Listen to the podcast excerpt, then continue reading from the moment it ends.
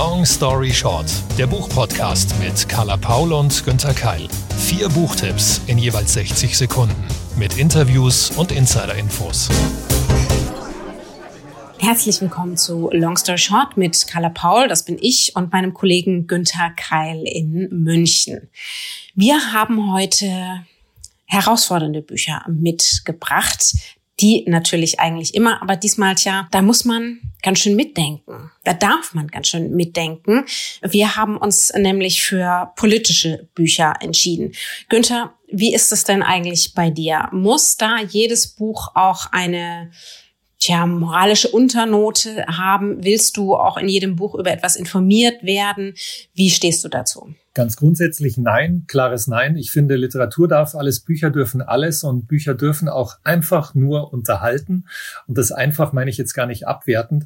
Also von daher muss ich sagen, mir gehen zwar manchmal Bücher auf den Keks, in denen nur eine Pseudobotschaft vermittelt wird, in denen ich den Eindruck habe, da tut jemand nur so, als ob das was Wichtiges, was Anspruchsvolles oder was Botschaftswertes sei.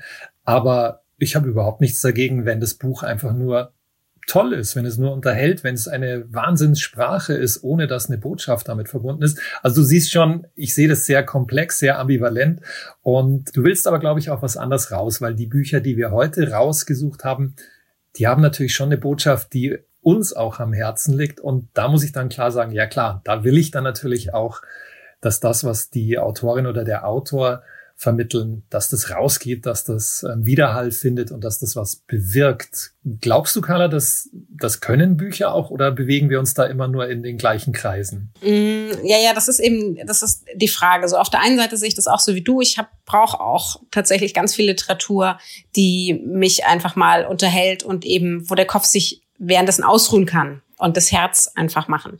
Auf der anderen Seite will ich natürlich auch etwas lernen durch Literatur. Wenn ich mir dann aber solche Bücher heraussuche, möchte ich, dass eben informative Sachbücher trotzdem auch unterhalten weil ähm, sonst könnte ich einfach die Wikipedia lesen oder natürlich selbst recherchieren, sondern ich möchte natürlich über ein gewisses Thema so informiert werden, dass es mir auch Spaß macht zu lernen. Also von daher muss man immer gucken und diese Mischung ist, finde ich, verdammt schwer zu finden. Umso froher bin ich, dass wir hier gleich mehrere Titel gefunden haben und zwar als Sachbuch und in Romanform. Ganz genau und wir können da sicher auch nach unseren Büchern jetzt in dieser Folge auch nochmal diskutieren, denn da ist ganz spannend, wie das umgesetzt wurde, das Thema. Ich fange mal an mit einem Mann, der im März 101 Jahre alt wird. Das ist ein Buch, das seit Wochen in der Sachbuch-Bestsellerliste steht. Und Carla, hier ein Zitat für dich.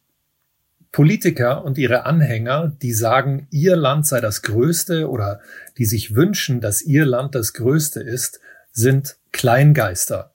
Das Größte ist entweder eine Welt, in der wir alle friedlich koexistieren können, oder gar nichts. Das Zitat gefällt mir außerordentlich gut und vor allen Dingen, ich sehe ja auch einen tja, direkten Bezug zu einem noch aktuellen Machtinhaber, der sich das mal zu Herzen nehmen könnte. Sagen wir es so. Genauso sehe ich das auch. Nicht nur einem. Stimmt, da gibt's viele, es gibt immer mehr, das ist ja das Traurige. Und deswegen ist dieses Buch auch ganz wichtig. Sag immer deine Wahrheit von Benjamin Farage, übersetzt von Elisabeth Schmalen. 60 Sekunden, long story short. Was für ein Leben, was für ein kleiner, großer Mann. Benjamin Farage wuchs in absoluter Armut auf und wurde weltberühmt als Chefankläger im größten Mordprozess der Geschichte.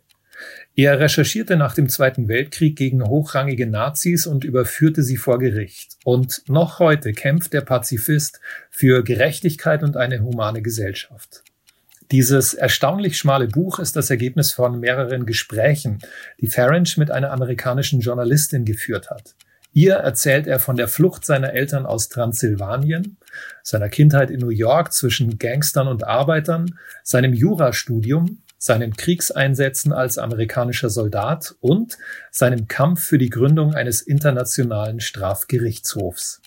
Ich konnte kaum glauben, was dieser nur 1,50 Meter kleine Mann alles erlebt und erreicht hat und was meine Begeisterung für Benjamin Farage noch gesteigert hat. Er wirkt lebensfroh, bescheiden und humorvoll. Also eine außergewöhnliche Biografie im Schnelldurchlauf, geraffte Zeitgeschichte auf gerade mal 160 Seiten. Sowas lese ich immer wahnsinnig gern. Ich finde auch, es tut uns aktuell gut. Ich bin zum Beispiel gerade auch zurückgekehrt zum, zu der Biografie von Viktor Frankl. Wenn wir mal ein bisschen zurückgucken und sehen, Mensch, was wir aktuell für Luxusprobleme haben, wenn wir mal sehen, was andere Menschen alles geleistet haben, was sie durchmachen mussten, wie sie Leid überwunden haben. Und das scheint mir doch eben auch ein solches Buch zu sein. Der Untertitel, was mich 100 Jahre Leben gelehrt haben, das klingt für mich danach, als ob er auch tatsächlich uns Tipps gibt und Erfahrungswerte oder Wünsche für unsere Umsetzung der Gesellschaft. Genauso ist es. Er leitet aus seinem Leben und aus dem, was er alles so bewältigt hat, Sprüche ab. Und die stehen dann auch noch extra aufgelistet am Schluss des Buches. Carla, ich gebe dir mal ein paar Beispiele. Er sagt zum Beispiel, hab immer Feuer in dir, gib niemals auf. Große Veränderungen brauchen Zeit oder noch einen.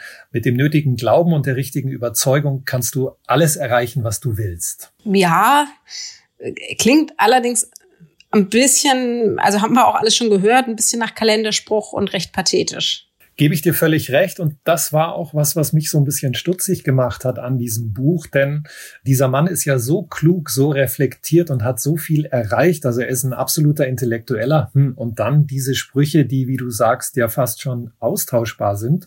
Da kann man zwar zu allem einen Haken dahinter setzen und sagen, ja klar, sehe ich auch so. Aber das ist jetzt mal nicht wirklich individuell originell, sondern irgendwas Allgemeines. Aber ich finde, das schadet auch nicht zum Schluss. Also das schmälert nicht meine Begeisterung für diesen Mann. Ähm, und auch, dass es sonst kurzweilig ist, dass es leicht lesbar ist. Das ändert ja nichts daran, dass du, wenn du dich mehr mit Benjamin Ferrens beschäftigst, merkst, unglaublich, was dieser Mann geleistet hat. Also ähm, ich habe allergrößten Respekt und finde es einfach nur gut, dass seine Geschichte weiter transportiert wird. Da können wir sicherlich auch viel über Resilienz lernen. Das ist so eines der berühmten Schlagwörter. Das heißt, die Fähigkeit in uns, Krisensituationen besser zu überstehen, Schicksalsschläge zu überwinden und wieder nach vorne zu sehen. Das ist etwas, was auf der einen Seite natürlich uns, uns sehr durch die Familie, durchs Aufwachsen prägt, aber was wir auch nachträglich erlernen können. Unter anderem, indem wir uns natürlich bei solchen Menschen etwas ab gucken. Das heißt, du hast für dich auch was daraus mitgenommen? Eigentlich außer diesen Dingen, die wir ja gerade angesprochen haben, den Kalendersprüchen, mehr so diese Grundeinstellung, was will ich vom Leben? Wofür soll ich mich einsetzen? Und ähm, auch das, was du am Anfang schon angesprochen oder rausgezogen hast aus dem, was ich davon erzählt habe. Der Mann ist so bescheiden, der hat so viel erlebt, der kommt aus Armut, worüber regen wir uns eigentlich heute auf? Und da muss ich mich natürlich selber auch immer wieder an der eigenen Nase fassen, wenn Kleinigkeiten mich wütend machen und da hilft es, in dieses Buch reinzulesen und sich zu denken, okay, der steht da, der ist total bescheiden, der achtet auch, soweit man das beurteilen kann, überhaupt nicht auf sein Äußeres. Nimmst dir einfach mal selber zu Herzen, Günther. Ja, also das habe ich auf jeden Fall daraus mitgenommen. Ja, und Carla, sehe ich das eigentlich richtig? Könnte es sein, dass die Biografie von Ferenc, dass seine Geschichte auch in deinem Buch, was du uns gleich vorstellen wirst, stehen könnte? Ja, tatsächlich. Das klingt sehr abgesprochen, aber war mehr oder weniger Zufall tatsächlich, dass, dass wir da in ähnlichen Bereichen sozusagen unterwegs waren, beziehungsweise diese Bücher so gut zusammenpassen und man, glaube ich, da auch gut ähm, diese beiden Titel zusammenlesen kann. Ich möchte euch vorstellen Flucht von Andreas Kossert und habe schon ein Zitat mitgebracht. Wie viel Ablehnung Flüchtlinge erfahren, lässt Rückschlüsse zu auf die tiefsitzende Angst der Aufnehmenden, selbst einmal entwurzelt zu werden. Flüchtlinge und das, was sie erleben und erleiden, führen uns vor Augen, wie zerbrechlich unsere scheinbar so sichere Existenz ist. Sie verschieben die Sicht auf die Welt, weil sich mit jeder Fluchtgeschichte und jedem einzelnen Flüchtling die Frage stellt, wie fest wir wurzeln. Ich frage mich natürlich gleich vieles. Sprichst du jetzt von den Lagern auf Lesbos? Ist das ein, ein Essay, eine philosophische Abhandlung des Themas Flucht und Flüchtlinge? Und ähm, vielleicht gleich noch drangehängt, ich kann ja auch immer überhaupt nicht verstehen, wie man nicht sich in diese Menschen hineinfühlen kann, wie man kein Verständnis haben kann, unabhängig von der politischen Einstellung. Ich meine, es sind Flüchtlinge, oder? Und wir haben die Ressourcen. Ähm, warum helfen wir ihnen nicht? Ja, es ist ein sehr, sehr komplexes Thema. Wir haben viele Fragen. Wir stellen uns, glaube ich, auch vieles sehr, sehr einfach vor, auch was natürlich die rechtlichen Hintergründe angeht. Ähm, für mich ist da auch viel unverständlich im Umgang mit, mit Mitmenschen. Mir fehlt aber auch oft das Hintergrundwissen. Also warum ist die politische Lage jetzt so, wie sie ist? Wie könnte man etwas verbessern? Und, und, und. Also es ist ein sehr komplexes Thema. Ähm, es muss aus meiner Sicht sehr, sehr vielfältig auch angegangen werden, immer mit Respekt. Und was leider auch sehr aus dem Fokus gerät, die Geflüchteten weltweit und vor allen Dingen an den europäischen Außengrenzen in den Zeiten von Corona. Umso wichtiger für mich eben so ein Sachbuch zu thematisieren weil das Problem wird ja nicht dadurch kleiner, dass wir es ignorieren. Wir müssen an die Ursachen ran. Dann bin ich sehr gespannt, wie das dein Autor zusammenfasst. 60 Sekunden, Long Story Short. Flucht von Andreas Kossert erschien als gebundene Ausgabe im Oktober 2020 im Siedler Verlag auf 430 Seiten. Schon immer wurden die Menschen vertrieben, schon immer sind die Menschen geflohen. Wir alle stammen aus Familien, die aus der ganzen Welt zusammengekommen sind, freiwillig und unfreiwillig. Die Geschichte dieser Strömung erzählt Andreas Kossert. Er lässt die Menschen zu Wort kommen, die selbst betroffen sind. Sie kommen aus Ostpreußen, aus Indien, aus Schlesien, aus Japan, aus Afrika, aus allen Richtungen der Welt. Seite an Seite reiht er ihre Schicksale, ihr Entwurzeln und das Aufbrechen voll Hoffnung und Schmerz. Unterfüttert mit historisch exaktem recherchiertem Hintergrund von der Antike bis in die Gegenwart. Es geht bei dem Historiker und Slavisten Kossert ums Weggehen, ums Ankommen, ums Weiterleben und Erinnern und auch darum, was von der Flucht auch über viele Generationen noch in der Familie bleibt. Flucht ist ein jahrtausendealtes Phänomen, das unsere Welt erst zu der gemacht hat, die sie heute ist. Hier wurde das historische Sachbuch mit Flucht eine Menschheitsgeschichte nahezu neu erfunden und es begeistert ab der ersten Seite eben nicht nur fachlich, sondern es wirbt damit auch für Verständnis und einen sozialeren Umgang mit denen, die ihre Heimat verloren haben oder gerade daraus vertrieben werden. Das klingt sehr, sehr interessant, Carla, aber bei dem Genre historisches Sachbuch, da denke ich ja sonst eher an Guido Knopp, an verstaubte Aneinanderreihungen von Jahreszahlen und immer wieder diese heroischen Erzählungen derer, die die Geschichte als Kriegsgewinner geschrieben haben. Ich gehe mal davon aus, dass das in deinem Buch nicht so ist, oder? Es ist ganz anders. Es ist richtig, also ich möchte nicht sagen populäres Sachbuch, weil das oft so einfach klingt, wenn wir an sowas denken wie da mit Charme. Aber tatsächlich, es wird so gut runtergebrochen, du brauchst auch gar kein Vorwissen. Wenn wir davon ausgehen, denken, oh, äh, von der Antike bis in die Gegenwart, au weia, au weia, brauche ich dazu neben noch einen Dirke Weltatlas und so, alles gar kein Problem. Kostat hat es ganz anders gemacht. Er macht richtig Lust auf unsere Geschichte und vor allen Dingen deswegen, weil er sie eben von denen erzählen lässt, die betroffen sind oder waren und das aus der ganzen Welt. Sehr, sehr spannende Blickwinkel, sehr, sehr empathisch noch dazu, auch sehr faktentreu. Kann man auch alles nachlesen. Es gibt hinten einen Anhang mit knapp 50 Seiten, äh, die man nachrecherchieren kann. Zudem wurden auch die einzelnen Schicksale jeweils um sehr beeindruckende Bilder noch ergänzt. Mir ist beim Lesen wieder klar geworden, wie fragil unsere Gesellschaft eigentlich ist. Also wie wenig Sicherheit ich selbst habe, weil es ist ein Glück, dass ich hier geboren wurde und nicht woanders. Es ist ein Glück, wenn ich nicht mit einem Weltkrieg konfrontiert werde. Es ist ein Glück, dass ich Ressourcen habe, die mich vor vielem schützen. Und das macht er klar. Wir lernen zudem noch sehr, sehr viel. Er schafft auch eine, ja, ich finde sehr wärmende menschliche Hoffnung weil es eben nicht nur ums Weggehen geht, sondern auch ums Ankommen. Und dieses Ankommen kann auch bedeuten, eine neue Heimat für sich zu finden. Es geht auch sehr, sehr viel um unsere Verbindungen weltweit und ähm, tja, wie wir es lösen könnten, wenn wir denn wollten. Also ja, ich würde sagen, da könnten wir durchaus die ein oder andere Großlieferung dieses Buches mal an die AfD-Parteizentrale schicken bin ich sofort dabei, äh, bringe ich persönlich zur Post. Ja, sehr gerne. Eins noch, Carla, du hast sagst, es sind Bilder dabei. Was sind das für Bilder? Sehen wir diese Menschen oder ihr Umfeld? Genau, Kossert hat nochmal knapp 50 Fotos mit ins Buch eingebaut. Das sind auf der einen Seite Fotos von den ähm, Umständen, aus denen die Menschen geflohen sind, wie sie geflohen sind, wie sie angekommen sind, ähm, von dem, was sie mitnehmen konnten, was sie vielleicht verloren haben, um das noch zusätzlich zu den Geschichten selbst und seinen seinen Erklärungen zu visualisieren. Also da hat man tatsächlich das, das volle Paket. Da kann man auch gern immer mal wieder reinlesen und, und dann wieder was anderes machen, weil es natürlich auch sehr belastend ist, weil es sehr anstrengend ist, weil man vielleicht was nachrecherchieren möchte. Das ist also tatsächlich das komplette Paket und alles, es ist alles drin, was ich von einem Sachbuch erwarte. Und dafür hat es auch verdient, im letzten Jahr den Sachbuchpreis des NDR erhalten. Klingt sehr, sehr gut. Vielen Dank, Carla. Und von der Realität, von den Sachbüchern jetzt zur Fiktion. Wobei ich gleich mal dazu sagen muss, also ich finde ja, oft hat ja die Fiktion sehr viel äh, mit der Realität zu tun oder ist manchmal sogar aussagekräftiger als die Realität, aber das nur nebenbei.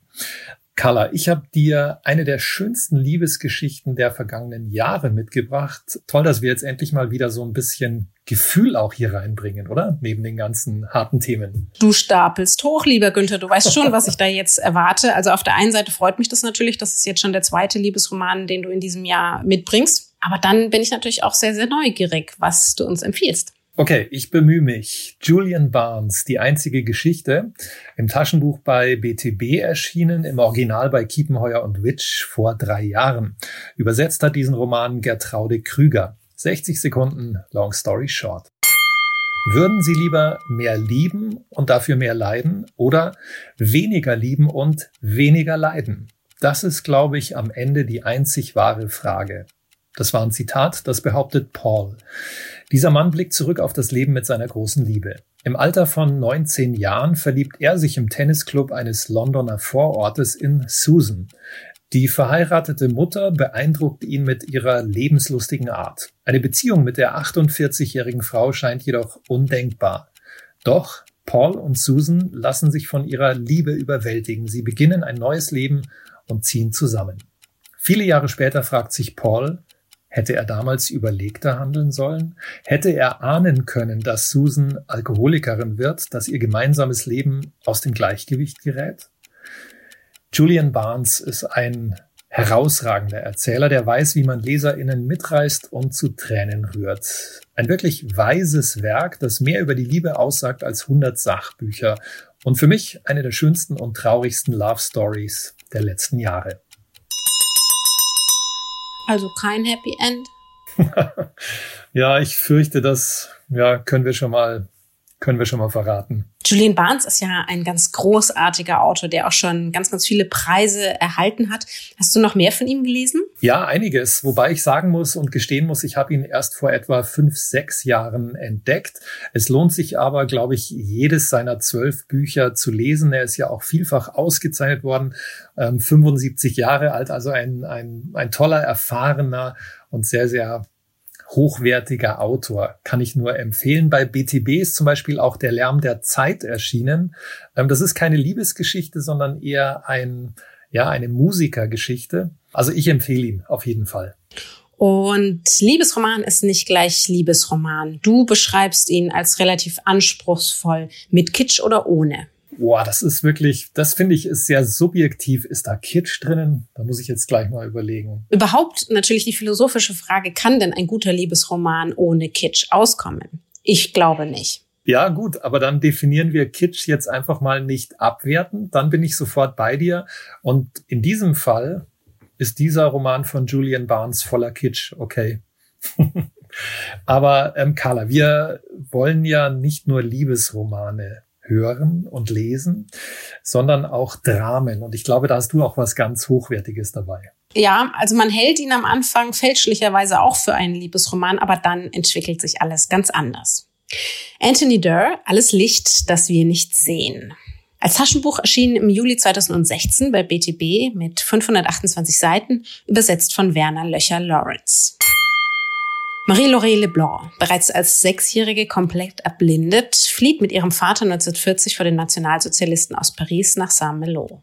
Dort verstecken sie sich bei ihrem Großonkel Etienne vor den Deutschen. Das gelingt allerdings nur kurzfristig. Marie-Laurées Vater wird von den Deutschen verhaftet, sie bleibt zurück und schließt sich wenig später der Resistance an. Unter ihren Feinden ist der ebenfalls noch junge Werner Hausner. Bei den Nazis kam er wegen seines technischen Gespürs ins Begabtenprogramm und hilft nun mit einem System zur Lokalisierung illegaler Radiostationen die GegnerInnen aufzuspüren. Eine davon? Marie-Laurée Leblanc. Immer näher kommen sich die Schicksale der beiden. Immer stärker verknüpft der dafür mit dem Pulitzerpreis ausgezeichnete Anthony Durr ihre Verbindungen. Immer enger wird es uns von Seite zu Seite in der Brust. Welch ein Roman, welch ein lesbarer, spannender Hollywood-Film voller Emotionen, aber ebenso Wahrheit über die Vielseitigkeit des Krieges. Ich stimme dir absolut zu. Ich war auch ganz begeistert, als ich den gelesen habe. Du hast ja so diese dieses enger werden, dieses Mitfiebern gerade beschrieben. Würdest du sagen, das hat sogar so Thriller-Momente? Ein bisschen schon, natürlich dadurch, dass wir wissen, hier geht's um Leben und Tod und dass auch nicht alle aus diesem Roman heil herauskommen werden. So viel kann ich schon verraten. Der Roman war sehr, sehr erfolgreich bei Erscheinen. Ich hatte es auch damals mal im Fernsehen vorgestellt. Das ist aber eben so ein Titel, wo ich sage, da gelingt es eigentlich sehr, sehr gut, die Geschichte, die Dringlichkeit, auch den Horror des Krieges gut zu beschreiben. Und zwar auf eine unterhaltsame, aber ebenso respektvolle Art und Weise. Das hat er, das, der Roman war weltweit wahnsinnig erfolgreich. Das gelingt ihm tatsächlich sehr, sehr gut. Und trotzdem ist es, ja, in, in manchen Bereichen steckt auch hier Kitsch drin. Also es ist durchaus auch ein bisschen romantisch. Es ist sehr liebevoll im Sinne der Figuren und es zeigt uns eben auf, dass tja, diese Kategorisierung in gut und böse Charaktere so einfach in der Realität dann eben doch nicht ist. Und es ist dir nicht zu lang geworden mit über 500 Seiten? Nein, nein, nein. Also das ist tatsächlich dann auch sehr spannend. Das ist was, was man am besten an einem Abend vielleicht anfängt, so 17, 18 Uhr, damit man den auch wirklich bis zum Schlafengehen durch hat, weil ansonsten wird das mit der Nacht definitiv nichts mehr. Und wer diesen Roman schon kennt, es gibt auch noch andere, ältere, ganz tolle Romane von Anthony Doerr, zum Beispiel Winklers Traum vom Wasser. Das fand ich ganz toll, erschienen im Jahr 2004. Auch das als Taschenbuch inzwischen. Das war es leider auch schon wieder mit Long Story Short für heute. Alle Links zu den jeweiligen Sachbüchern und Romanen und natürlich Informationen zu den bisherigen Folgen findet ihr auf www.longstoryshort-podcast.de. Zu Risiken und Nebenwirkungen lest den Klappentext und fragt eure LieblingsbuchhändlerInnen vor Ort. Wir freuen uns natürlich über eure Bewertungen und ganz, ganz viel Feedback. Das könnt ihr machen auf den jeweiligen Podcast-Plattformen, da zum Beispiel uns ein paar Sternchen geben oder gern ein paar mehr oder uns Nachrichten schreiben, gern auch Fragen auf Instagram, Facebook und Co. Long Story Short ist eine Kooperation zwischen Carla Paul, Günter Keil und der Penguin Random House Verlagsgruppe.